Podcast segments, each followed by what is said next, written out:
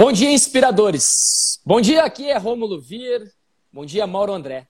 Esse é um podcast para empreendedores. Estamos em mais um programa que veio para levar memórias ao cognitivo das pessoas, especialmente aqueles que não teriam acesso aos melhores. Sejam bem-vindos. Estamos salvando no YouTube, no Instagram e no Spotify. No YouTube e no Spotify, procure pelo Café com Inspiradores. Independente de onde estiver escutando ou assistindo, deixe um like, convide um amigo para formarmos essa grande corrente de empreendedores, Lucas. E por fim, nossos patrocinadores do podcast. Lojas Prata, seu templo de estilo e moda. São 17 lojas que, com preços democráticos, te atualizam no estilo jovem ou adulto. E-commerce e omnicanalidade. Mais de 400 mil clientes atendidos.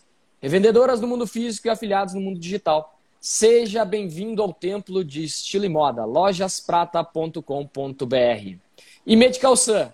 Desde 1994, a Medical Sun trabalha com as mais avançadas tecnologias em equipamentos estéticos. Há 25 anos investimos nossos esforços em atender profissionais da saúde e da beleza. O Brasil está ficando muito mais lindo porque tem muita tecnologia embarcada na Medical Sun em todo o Brasil e também já em muitos países. Nessa manhã do dia 15 do 10, estaremos conversando e estamos completando, Lucas, Mauro, 580 dias de estado de pandemia. E isso, o que tem de bom, é um prato cheio para empreendedores que estão aproveitando a oportunidade para aprender, se reinventar, mudar conceitos, inovar e também se digitalizar. No dia de hoje estaremos trazendo o homem que é expert da XP Investimentos, sócio e head da Zal Investimento. Bom dia, Lucas Novelo. Que prazer estar falando contigo. Muito obrigado por aceitar o convite e estar aqui compartilhando sua vida, suas ideias e sua forma de empreender. Bom dia. Bom dia, bom dia, Rômulo, bom dia, Mauro. prazer é meu. Obrigado pela, pelo convite. É, eu acho que é sempre muito valioso falar de temas importantes como empreendedorismo, mercado financeiro, é, gestão de pessoas. Eu acho que são temas que estão tá totalmente ligados no nosso dia a dia. Né? Então, agradeço demais o convite. Coisa boa. Ô, Lucas, nós sempre começamos a nossa, nossa trajetória aqui, a gente tem trazido pessoas de diversos setores, diversas ideias, diversos mundos. E a gente precisa colocar todo mundo na mesma página. Nós precisamos que todo mundo viemos para o mesmo, mesmo nível de conhecimento do nosso inspirador aí. E nós gostaríamos que tu colocasse, então, dá um overview da tua vida, Lucas. De como o Lucas chegou até aqui, de como ele nasceu, de como ele viveu, de como ele construiu o seu, o seu mindset, até ele chegar nesse mercado financeiro aí, esse concorrido, dinâmico, veloz feroz e, e saboroso mercado financeiro, né, Lucas? É, é eu, eu, nunca, nunca, acho que eu, quando eu cresci, né, eu estava na escola, eu nunca pensei em ir para o mercado financeiro. É, terminei a escola em 2004, morava com a minha mãe ainda, é, e eu tinha que passar numa faculdade. E aí eu fui no mais fácil, né? Eu tinha que entrar numa federal, passei para informática. Ali talvez seria o mais fácil de eu entrar. É, como eu fiz um ano, não gostei do curso, fui estudar direito.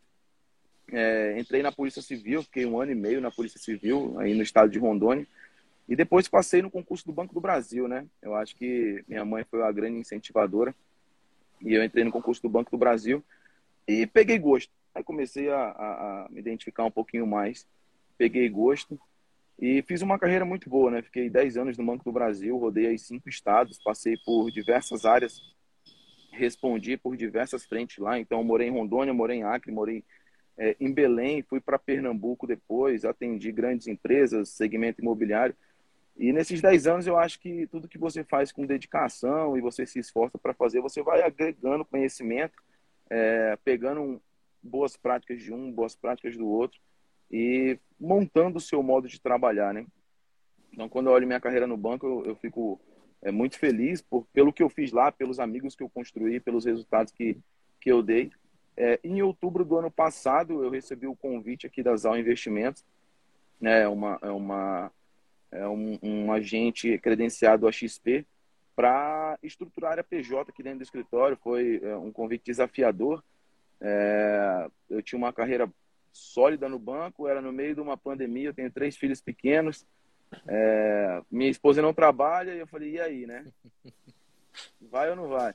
Só que depois que a gente entende um projeto, depois que a gente entende o resultado e o que a gente pode construir, eu acho que a gente é, mete o pé e vai, né? Então, outubro do ano passado, eu migrei aqui para Zal. Um ano, tá fazendo agora, dia 21. É, e a gente construiu muita coisa legal aqui. Eu acho que aí entrou a parte do viés de empreendedor, né? Aqui a gente constrói realmente é, é, e não pega uma solução pronta. Né? Então, acho que todos os locais que eu passei aí, até na Polícia Civil, esses anos de Banco do Brasil, eu acho que me deram um pouquinho de conhecimento, tanto técnico, né, é, que eu preciso ter o meu conhecimento técnico, é, mais um conhecimento de vivência, né? Morar em cinco estados diferentes, em regiões diferentes, conviver com pessoas é, do norte a sul, de culturas diferentes, de segmentos diferentes, eu acho que isso é o mais válido, né? É, eu sempre falo que empresa ela não existe, é um CNPJ. Quem está por trás que faz a empresa. Então, hoje, é, desse lado aqui onde eu estou, que a gente constrói muitas soluções para a empresa, eu acho. Aí eu falo com bastante certeza. É, se eu não tiver uma pessoa que está por trás da empresa, que queira fazer a empresa crescer, a empresa pode vender água no deserto que não vai dar certo. Verdade, verdade. O, o, grande Lucas, primeiro, obrigado por ter aceitado o nosso convite. A gente sabe que o teu tempo é corrida, é precioso, né? Assim como, assim como o nosso. Então tenho certeza que vai ser aí um tempo muito muito abençoado e muito edificante para todos nós que estamos acompanhando, né? Mas é, eu queria eu queria comentar uma coisa, viu, Romulo, importante. Ontem eu recebi um, um, um cara que era gerente de um, de um banco público que nos atendeu muitos anos, né? E aí ele veio através agora também do, do, de uma corretora que ele que ele está trabalhando para investimento privado de pessoa física, né? E ele me comentou uh, dos 20 anos que ele teve no banco, né? Então agora ele saiu para esse desafio. Falou algumas coisas muito parecidas contigo também e tal, que algumas pessoas da família falaram que ele era louco e tal. E aí, cara, eu estava hoje é, é, vendo aqui as pautas da nossa da nossa resenha aqui do nosso papo. Aí eu lembrei, lembrei do Guilherme que é nosso sócio na operação da Sambank, que também saiu de um banco, e o banco público, depois de 10 ou 12 anos que tinha passado no concurso, e a tua história também é parecida. Aí eu queria, Lucas, que tu pudesse dizer para nós é, quando foi assim que, que realmente é, deu aquela virada de chave e tu disse, cara, é isso aqui mesmo, eu vou abrir mão então dessa tal da, da estabilidade que falam muito, que segundo o Flávio Augusto, né, diz que não existe. Não existe. É, é, quando que foi então esse esse day one assim para dizer, cara, vou ser queimar as pontes, né? E daqui e daqui eu vou para frente porque a gente vem de uma geração que, que um pouquinho antes aí era o sonho do pessoal, eu não sei se o Rômulo vai lembrar, da nossa geração, pelo menos da anterior muito mais, era fazer um concurso público, passar e ser a pessoa mais feliz do mundo. E hoje nós estamos vendo o caminho inverso, né? Hoje nós estamos vendo o êxodo acontecer disso. Então eu queria que tu falasse realmente quando que deu esse esse esse estalo aí, velho, essa virada de chave que tu disse agora daqui para frente eu vou vou queimar essas pontes com o passado, irmão. Eu concordo muito com o que o Flávio fala, né? Para mim, estabilidade não existe. Você pode ser concursado, você pode ter uma vida tranquila, mas a estabilidade não existe pelo simples fato de você estar tá vivo e você pode morrer a qualquer minuto, né? O pré-requisito para morrer é estar tá vivo. Então, a estabilidade realmente não existe do mais básico do ser humano, né? É, eu tinha uma, eu tinha uma vida muito, não muito tranquila, mas muito boa no banco. Realmente, todo dia 20 o salário estava na conta, se fizesse chuva ou sol, né? E a gente sabe que no mundo empreendedor é um pouco diferente. Mas eu, quando a gente compara, é, Mauro e, e quando a gente compara é, o impacto que a gente pode causar, e sem demagogia, sem, sem palavra feita, mas o impacto que a gente pode causar no ambiente que a gente vive, no nosso relacionamento empresarial, nos nossos clientes, é, através de uma estrutura e de outra, quando a gente vê a possibilidade de crescimento é, que você pode ter numa estrutura ou, ou, na outra, e quando você vê a sua importância em participar de uma construção, é, isso, isso me deixou bastante encantado. Né? Quando eu vim para cá, é, a gente sentou numa mesa é, e não tinha é, referencial nenhum de como a gente ia fazer. Então, isso é bom e é ruim, né? Eu posso construir de um jeito, mas eu não sei se vai dar certo. Mas eu acho que é aí que vem o desafio e eu acho que é aí que exige é, a maturidade para você entender que é, participar da construção é, de um negócio, é, colocar o seu jeito de trabalhar naquele negócio e ter a liberdade de entender o que o seu cliente, o seu relacionamento precisa e conseguir construir, sem talvez ter uma fórmula já pré-existente, sem talvez ter uma, uma estrutura por trás um pouco mais engessada, eu acho que isso é o que faz diferença. Eu acho que isso que faz é, você abrir uma empresa, é, você gerenciar pessoas, você acreditar que aquilo tem um potencial gigantesco. Então, é, é eu estava num voo de cruzeiro ali, né, num, num navio, e hoje eu estou num foguete. Assim, a gente vê o que a gente vem fazendo não é nem ano após ano, é dia após dia. E eu falo, pô, estou participando dessa construção, eu, eu, eu tenho um, um, pedacinho disso que eu tô, que eu fazendo. Então, acho que para mim isso é o mais gratificante, é, é no sentido de empreender realmente. É, pô, eu estou construindo isso do meu jeito, do nosso jeito, é, e está sendo positivo.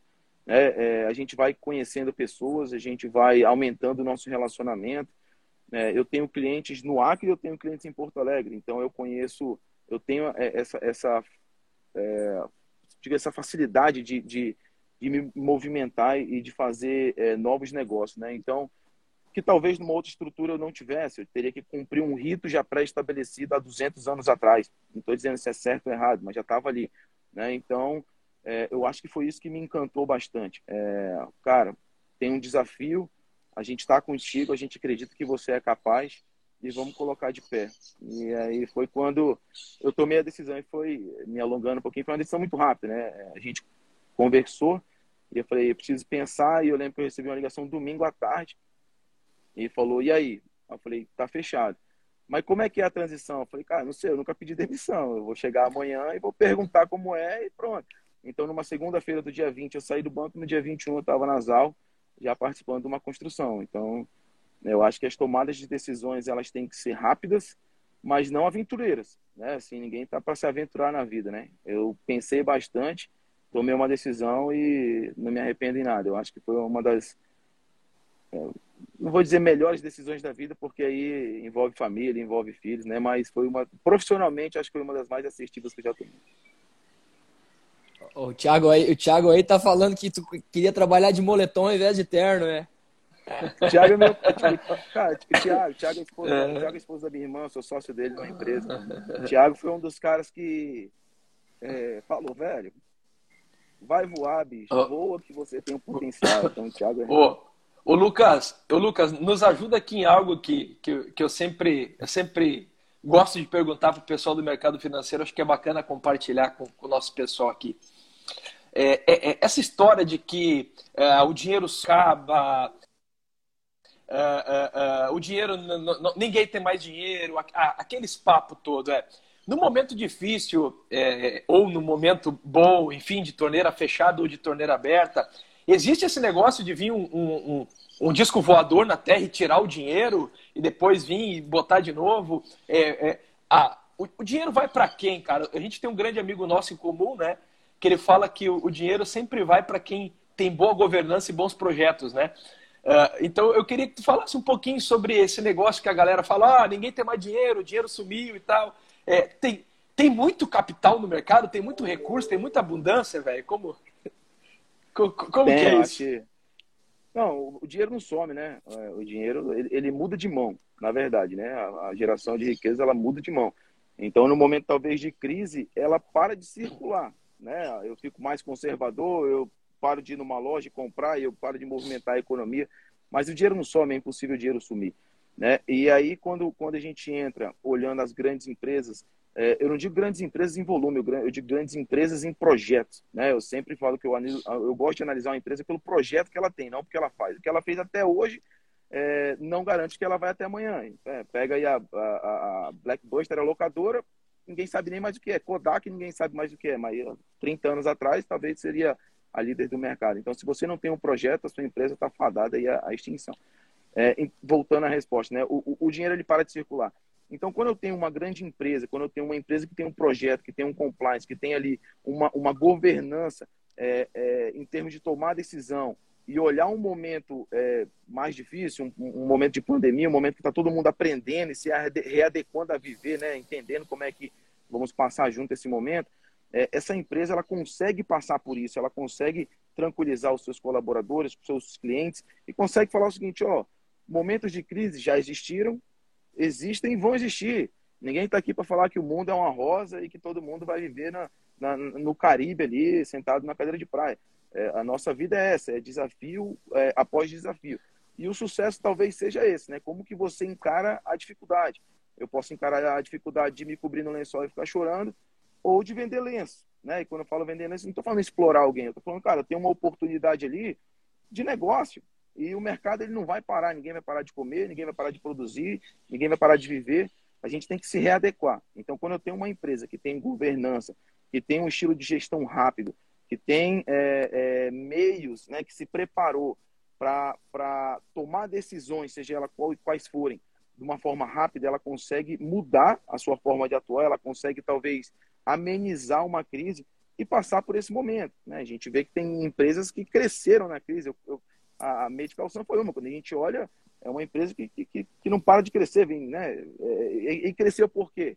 Porque explorou alguém? Não, porque fez um trabalho bem feito é, e continua fazendo. Então, isso é uma empresa sustentável. E, é, tendo crise ou não tendo crise, as boas empresas elas vão se manter. Tem empresa que não tendo crise, ela acaba. Então, acho que a crise é, ela é mais um das vírgulas no meio do caminho do empreendedor. Não pode ser um ponto final. Uma vírgula é normal, a gente dá uma pausa, entende e passa. Né? Então, assim, o dinheiro não acaba, Mauro, não acaba. Ele talvez é, é, diminui a velocidade com que ele circula, mas acabar não acaba não. O Lucas, o Mauro, o, o, Lucas falou aí que a empresa não é logotipo, né? A empresa são pessoas. o, o, o, o, longo pra, o longo prazo, né, Lucas? Virou dias, né? né? O cara vai, vai, vai mudando, a cada dia vai fazendo uma estratégia nova. E, eu fiquei feliz, Lucas, que tu saiu do banco para procurar mais aí, procurar empreender, e a gente precisa trazer os melhores para o mundo do empreendedorismo. Deixa, deixa os mais ou menos lá nos concursados, lá que lá é mais fácil. Só, só fazer os. Ô, Lucas, eu queria que tu buscasse aí é, Open Bank, FIDIC, Fintech, é, essas novidades todas, os scores positivos. É, de que forma tu vê é, essa revolução industrial no banco e as oportunidades que estão trazendo aí é, nesse mundo novo, essa velocidade que vai tomar, essa uberização Boa. quase aí que vai tornar os bancos aí. Comenta um pouco para nós, traz essa, essa tua visão e onde existem oportunidades aí para nós empreendedores. Boa, é, muito boa pergunta. É, quando, quando a gente olha o mercado financeiro de 30 anos atrás, 20 anos atrás, a gente concentrava em quatro, cinco grandes bancos, né? Isso até hoje é um pouco assim. Eu acho que com é, e com o mundo realmente é, voltado aí mais para se financiar, depender aí de bancos públicos, depender de subsídio governamental, é, não depender mais talvez é, de quatro ou cinco instituições ali que têm regras e colocam isso.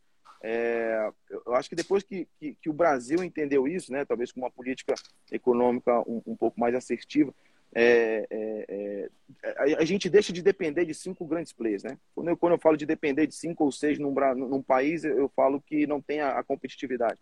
Né? Então, isso vem melhorando. Então, a gente vem evoluindo na parte de mercado de capitais, que envolve é, operações é, FDIC, CRA, CRI, debêntures, que, que são operações, assim, de uma forma simples de explicar.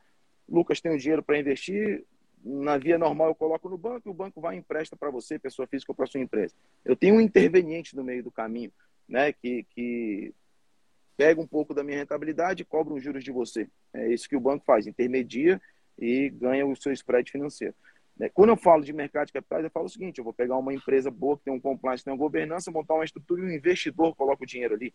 Então, ou seja, é, a, a, o mercado passa a se financiar eu passo a financiar uma grande empresa, eu passo a entender um projeto, e isso ele vai é, é, aumentando o volume da, da, acho que da circulação de dinheiro, né? Ele vai é, se financiando de uma forma mais estruturada. Eu consigo montar um desenho para que o mercado coloque um valor ali. Então, quando eu digo mercado, eu digo nós, né? Ou fundos de investimentos, ou pessoa física, consegue lá comprar um papel e financiar uma empresa. Então, hoje eu vou ali na Bolsa de Valores ou em algum fundo de investimento ou alguma estrutura de crédito privado, coloco meu dinheiro ali e eu estou financiando uma atividade. Eu paro de deixar meu dinheiro parado e viver de juros. Eu passo, eu, eu passo a viver através do empreendedorismo, até mesmo que indireto.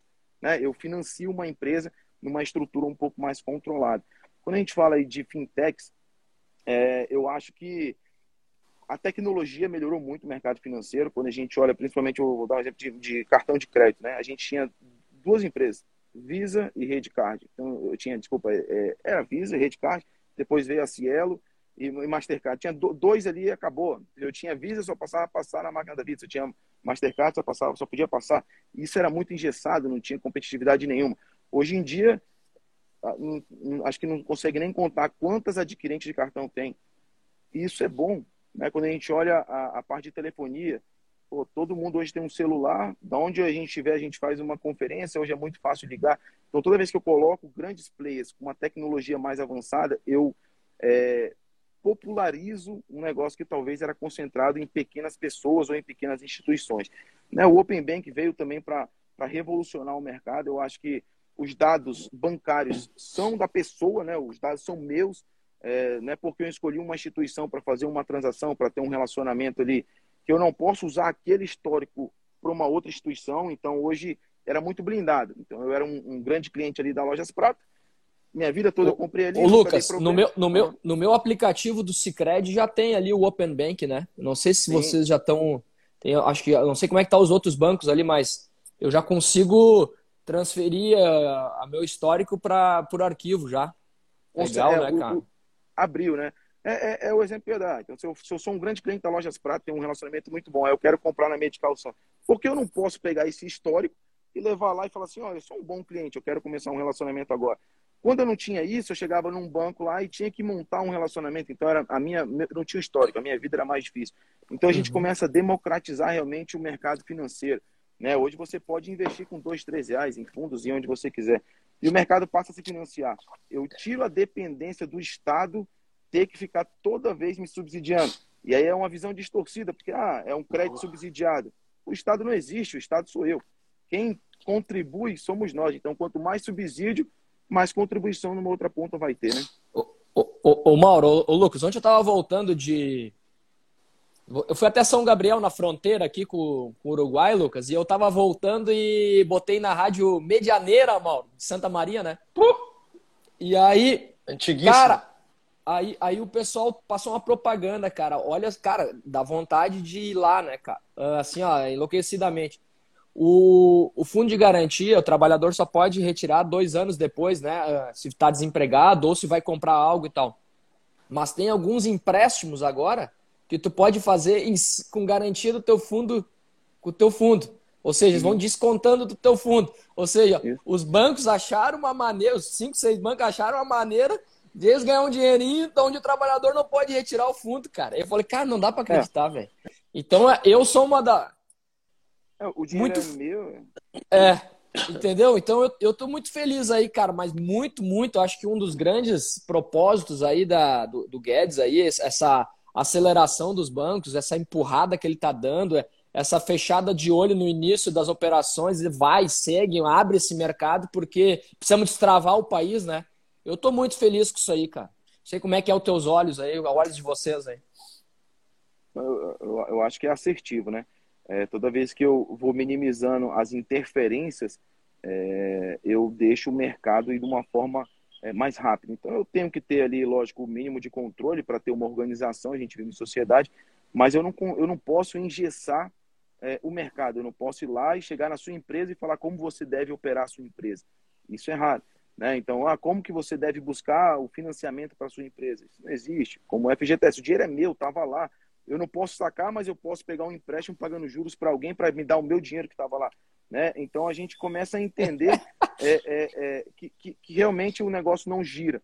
Né? É, se eu tenho, é, no meio da pandemia, liberaram uns saques lá. Quando liberaram os saques, a gente viu que o, que o mercado de varejo principalmente deu um, um, um boom naquele momento ali. O dinheiro rodou todo mundo, eu fui no mercado, comprei, o mercado pagou a funcionária, não precisou demitir e o negócio rodou. Então, assim, eu acho que tem que realmente é, liberar, deixar o negócio mais solto, né, para que a gente se financie. Por que não? Se eu tenho dinheiro, por que eu não, eu não acredito na empresa do Mauro e eu quero colocar meu dinheiro ali. Não, não pode. Eu tenho que colocar num banco, o banco colocar ali. Todo, toda vez que eu tenho um interveniente no meio do caminho, eu tenho alguém ganhando dinheiro.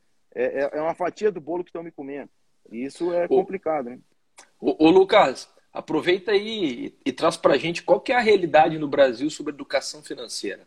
É, eu sei que talvez os dados de cabeça não vai saber, não, não tem como, mas assim, dá um, dá um algo aproximado para a gente aí o número de pessoas hoje que, que investem no país versus, por exemplo, o mercado americano, que tem outra cultura de, de, de, de investimento, já está nas pessoas fazer isso, né?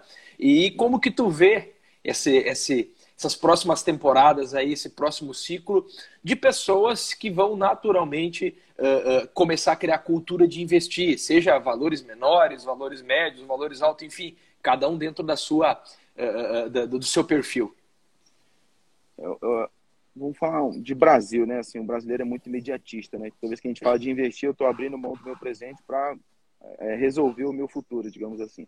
Aqui no Brasil, é, não vou falar números é, porque também não tem esses números de cabeça, né? Os números eles são mutáveis, mas em torno de 90% da população brasileira ela está endividada. Endividada quando eu digo é, é, com dívidas altas acima do seu poder de pagamento, acima do, da sua capacidade de pagamento, né? E quando a gente olha a educação financeira, é, você passa quantos anos na escola? 15, 16 anos na escola sem aprender o que é um banco, sem aprender o que é um investimento, sem aprender o que é juros compostos. Eu não estou dizendo para que você aprenda a calcular, mas eu não tenho a mínima informação do que é.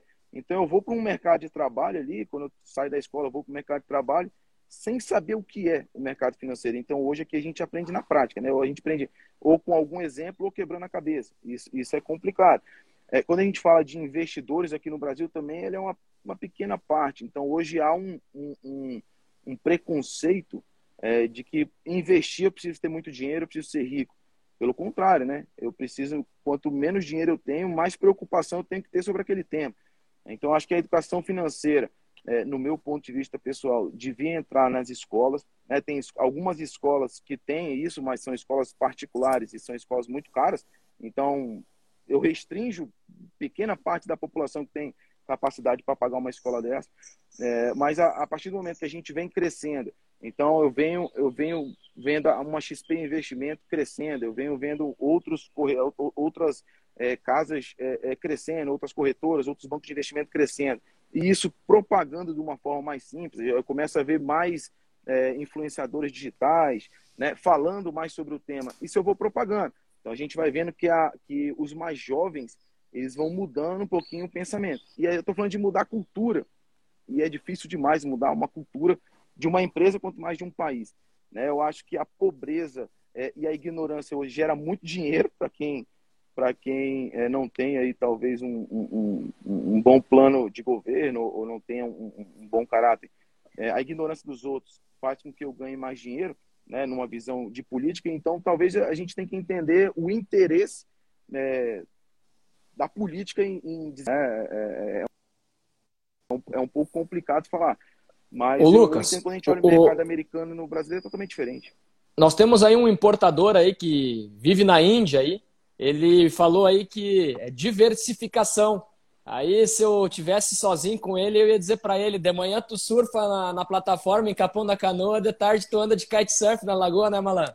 Ele tá aí com nós aí. Ô, Lucas, me diz, me diz uma coisa: o agronegócio, tá?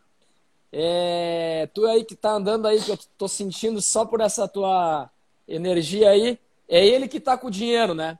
E a, e a inflação e os preços dos alimentos e o quanto nós vamos conseguir é, devolver uma renda para as famílias aí. Como é que tu imagina essa, essa inflação, essa renda familiar aí comprometida, esse endividamento da, das famílias para voltar ao consumo, nós que somos do varejo aí?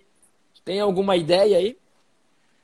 É, a inflação no Brasil não depende só do Brasil, né? Infelizmente, o Brasil é um grande produtor e é um dos maiores exportadores aí de, de, de três é, commodities. Quando a gente olha o agro, o agro é o que move o país, né? É, eu sou fã do agronegócio, eu acho que o agronegócio é, tem um papel extremamente importante na economia e, e no social. Né? Todo mundo come aqui e depende de alguém produzir.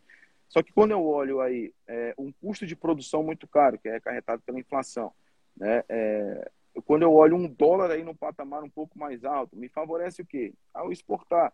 Então, quando, eu falo, quando o produtor, o, o empresário faz a conta de vender no mercado interno ou vender no mercado externo, ganhando talvez um pouquinho mais na variação cambial, ele vai vender para o mercado externo. Então, é, falta, é, diminui a quantidade, diminui a quantidade de, de mercadoria dentro do país, e aí a gente entra naquela, é, é, naquele cálculo de oferta e demanda, então ela vai ficar mais cara. E a inflação, que aumenta o custo de produção, ela deixa o mercado mais caro, os produtos mais caros, né? Então, sendo objetivo, qual é a previsão disso? É acalmar os ânimos, né? A inflação, ela é o quê? Ela é, ela, ela é o desespero por comprar alguma coisa, é uma, uma demanda muito grande, ela vai crescendo. E aí tem o custo de produção que é alto, tem o dólar que influencia bastante aqui na nossa precificação. É, tem uma política de governo hoje que o quê? É, vamos aumentar a taxa básica de juros para tentar controlar a inflação. Isso não está dando muito certo, né? A gente está aumentando é, é, e, e, a inflação não está ficando controlada. A gente está uma inflação de 10,2 ao ano acumulado. Qual é a fórmula mágica? A gente está no ano. Assim, foi, foi a tempestade perfeita, né? Pós-pandemia, o dólar subindo, ano que vem é um ano eleitoral, que a gente também não tem muito é, é uma clareza do que vai acontecer, e na incerteza distorce os indicadores, né? O IGPM, que é o índice de, de média constante, tá, bateu 30. Né? Então, assim, é, é, a gente tem que realmente botar o pé no freio, é, entender o que a gente precisa fazer e deixar o pessoal trabalhar. Né? Não adianta é, eu querer meter a mão em tudo, controlar tudo, porque o Estado não é capaz de controlar tudo, né? Se eu tenho um mercado mais livre, eu acho que ele se reajusta. Né? O, o Lucas, como, como que o mundo de investimento, como que os investidores a nível mundial olham para o Brasil? Qual é, qual é a, a, a, sensação, qual é a imagem que esse pessoal tem hoje do Brasil? O Brasil ele é, ele é muito bom porque tudo que se planta dá. Né? Então o Brasil ele é, um, ele é um país que ele tem a Amazônia, tem um, um agronegócio, uma terra muito boa para se plantar realmente produzir. Só que ele tem dois fatores aqui ruins. Um, é, uma instabilidade política muito grande, né? independente de partido político, há uma instabilidade política muito grande. Né? A gente, é, nem o passado é garantido, né? a gente vê decisões que voltam no passado e mudam o que já estava certo. Assim. É, nem o passado a gente consegue afirmar, quanto mais o futuro. Né? Então há uma instabilidade política muito grande no país. É sacanagem. É, é, e tem, e tem é, é além da estabilidade política, é, tem a instabilidade fiscal, né? Hoje a gente, hoje a gente precisa realmente ajustar isso, fazer um ajuste fiscal é, muito grande. Já fez o ajuste previdenciário que era necessário, precisa fazer um ajuste fiscal. Então, quando o investidor que vai colocar um dinheiro num projeto muito bom, mas é, quando ele olha quem está governando a empresa ou quem faz parte, né? Os três poderes aí que governam a empresa Brasil, né? Que tem aí é, é, é, as três grandes, né, legislativo, judiciário e executivo. É, e a bagunça que se dá hoje nessa organização, um interferindo no, um interferindo no trabalho do outro, um mudando a decisão do outro, isso gera uma insegurança. E aí, por isso que a precificação no projeto. Mas pela insegurança, eu quero um prêmio mais alto, para que o risco compense o retorno, né? para que o retorno compense o risco. Então, assim, o Brasil sempre vai ser uma janela muito grande de negócios de captação internacional. A gente precisa arrumar a casa para que o custo caia. Aí eu consigo captar da forma mais barata. Boa. Boa. Meu velho, me diz uma coisa. É, o pessoal que hoje, por exemplo, quer entrar no, no, no mercado de investimento, quer começar lá com é, se organizando, é, as pessoas do dia a dia. Quais são as dicas aí, ô, Lucas, para esse pessoal que, que quer entrar, investindo, sei lá, renda fixa, investindo, depois se assanhando um pouquinho mais e indo para a renda variável com um pouquinho mais de risco? Como que está esse cenário de corretoras? A gente sabe que normalmente quando algo cresce, aparecem muitas opções, aparece opção boa, aparece opção ruim, enfim, é, vamos imaginar aí que, que o pessoal que queira começar a, a investir, queira começar a poder uh, criar essa cultura.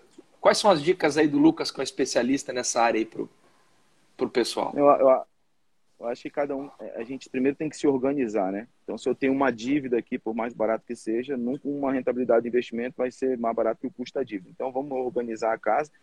é, entender o perfil de investidor e começar, mesmo que seja pouco, começar a investir. Como que eu começo a investir?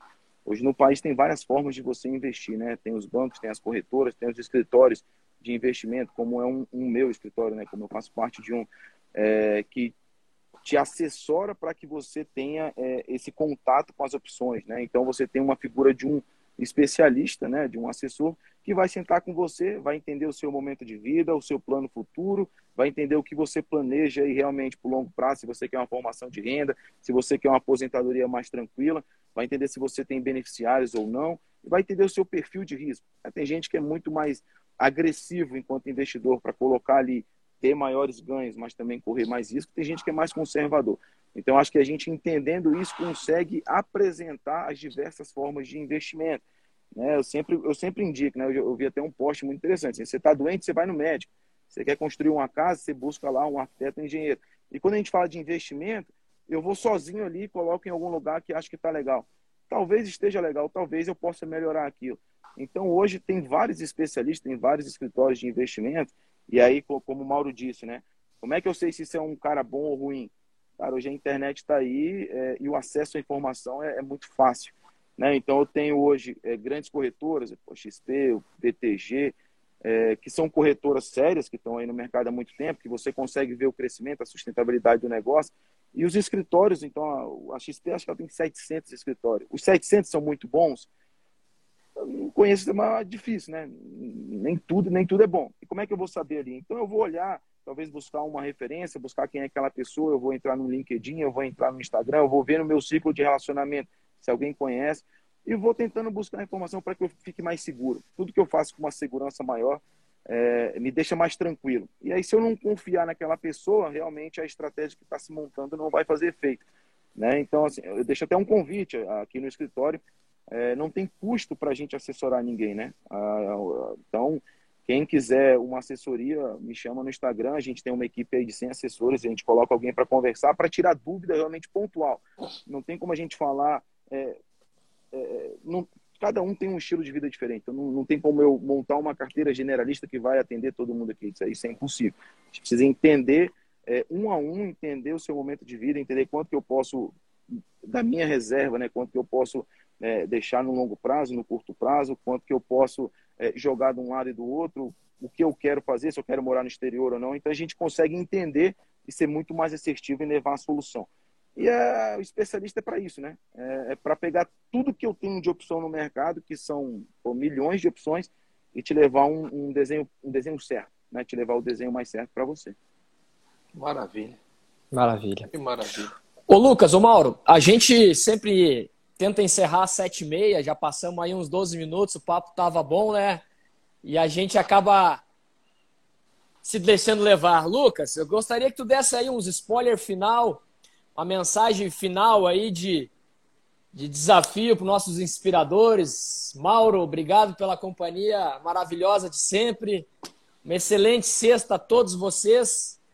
E Lucas, mais uma vez, obrigado pelo convite. Tuas palavras aí foram edificadoras para nós todos aí. Não, eu que agradeço demais. É, a última palavra, se eu puder deixar, é assim, não terceirize sua responsabilidade. Só depende de você pegue sua pastinha, bota embaixo do braço e vai fazer a sua vida. Não, não, depende de ninguém, não depende de. Boa. Não terceirize a responsabilidade. É o que Boa, eu tenho para minha vida. Responsabilidade é sua, só depende de você. O seu futuro pertence a você. Bota Boa, sua Lucas. pastinha debaixo do braço e vai trabalhar que você vai ter sucesso. Boa, meu irmão, boa. Lucas, obrigado, cara. Obrigado pela aula que tu deu para nós aí. Eu sempre aprendo muito quando eu tô contigo. Tô ansioso para terça-feira a gente se ver também, poder Bom. aprender mais um pouco aí. Que Deus abençoe, que tenha um bom retorno aí para pro, os lugares que tu está indo, para tua casa. Romulo, obrigado, irmão, pessoal que nos acompanhou. Tenham um bom final de semana, fiquem com Deus. Forte abraço a todos. Valeu, gente. Até mais. Até logo. Valeu, Até tchau, logo. tchau. Abraço.